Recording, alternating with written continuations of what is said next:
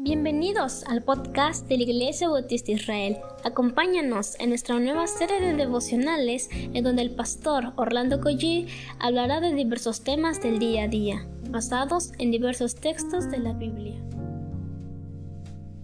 Muy buenos días queridos hermanos, vamos a comenzar con una oración este hermoso día. Oremos.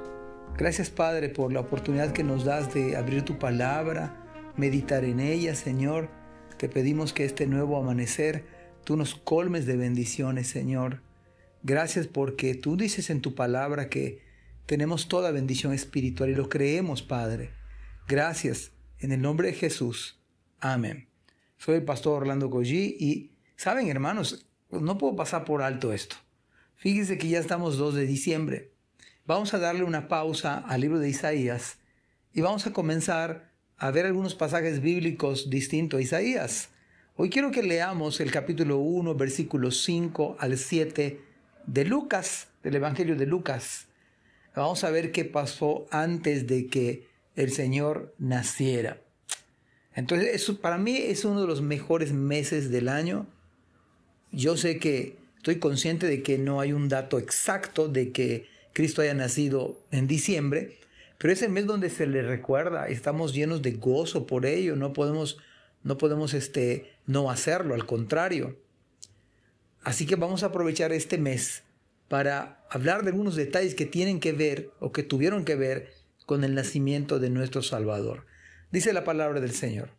Hubo en los días de Herodes, rey de Judea, un sacerdote llamado Zacarías, de la clase de Abías.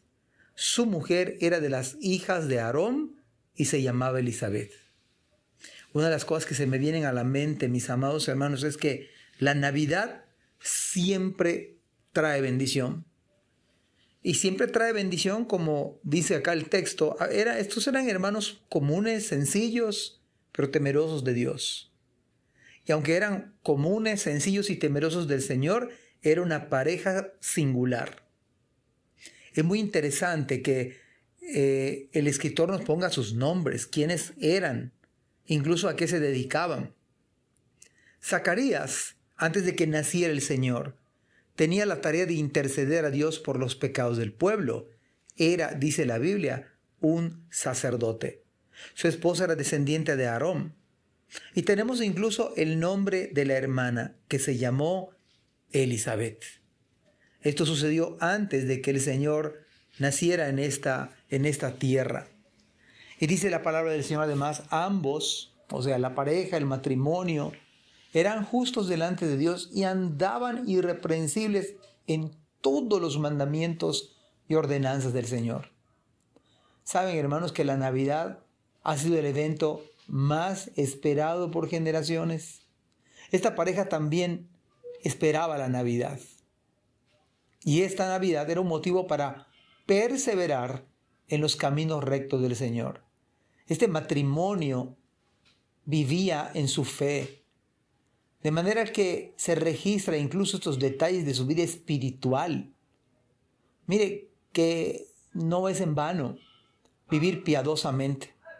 Eran justos. Y decir justo en el Antiguo Testamento era sinónimo de decir que eran creyentes verdaderos daban buen testimonio de su fe en el Señor y vivían la palabra de Dios. O sea, la palabra da testimonio acerca de la vida de estos hermanos que esperaban el nacimiento del Mesías. Y aquí nos narra la palabra lo siguiente, pero no tenían hijo porque Elizabeth era estéril y ambos eran ya de edad avanzada.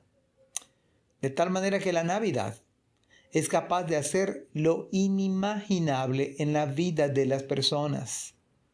La Navidad transformó completamente la vida de esta pareja de adultos mayores.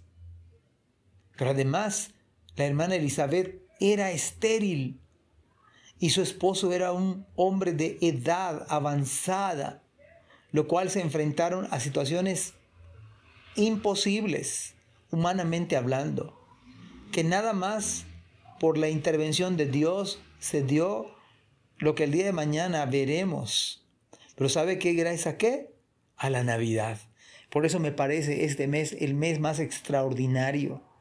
Incluso me encanta ver que las casas se adornen, tengan luces hermosas, porque eso se debe a que Cristo nació.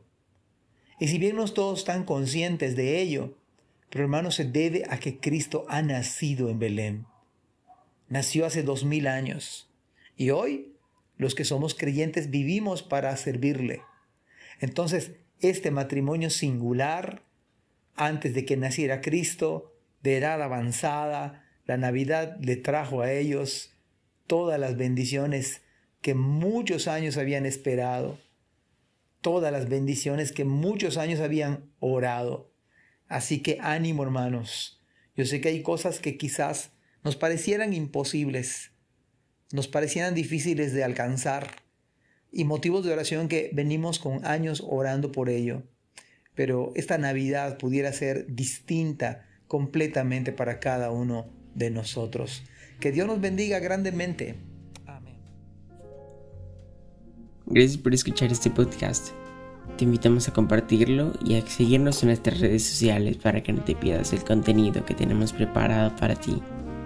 También nos puedes encontrar en nuestra página web www.ibismerida.org y contáctanos al correo ibismerida.gmail.com.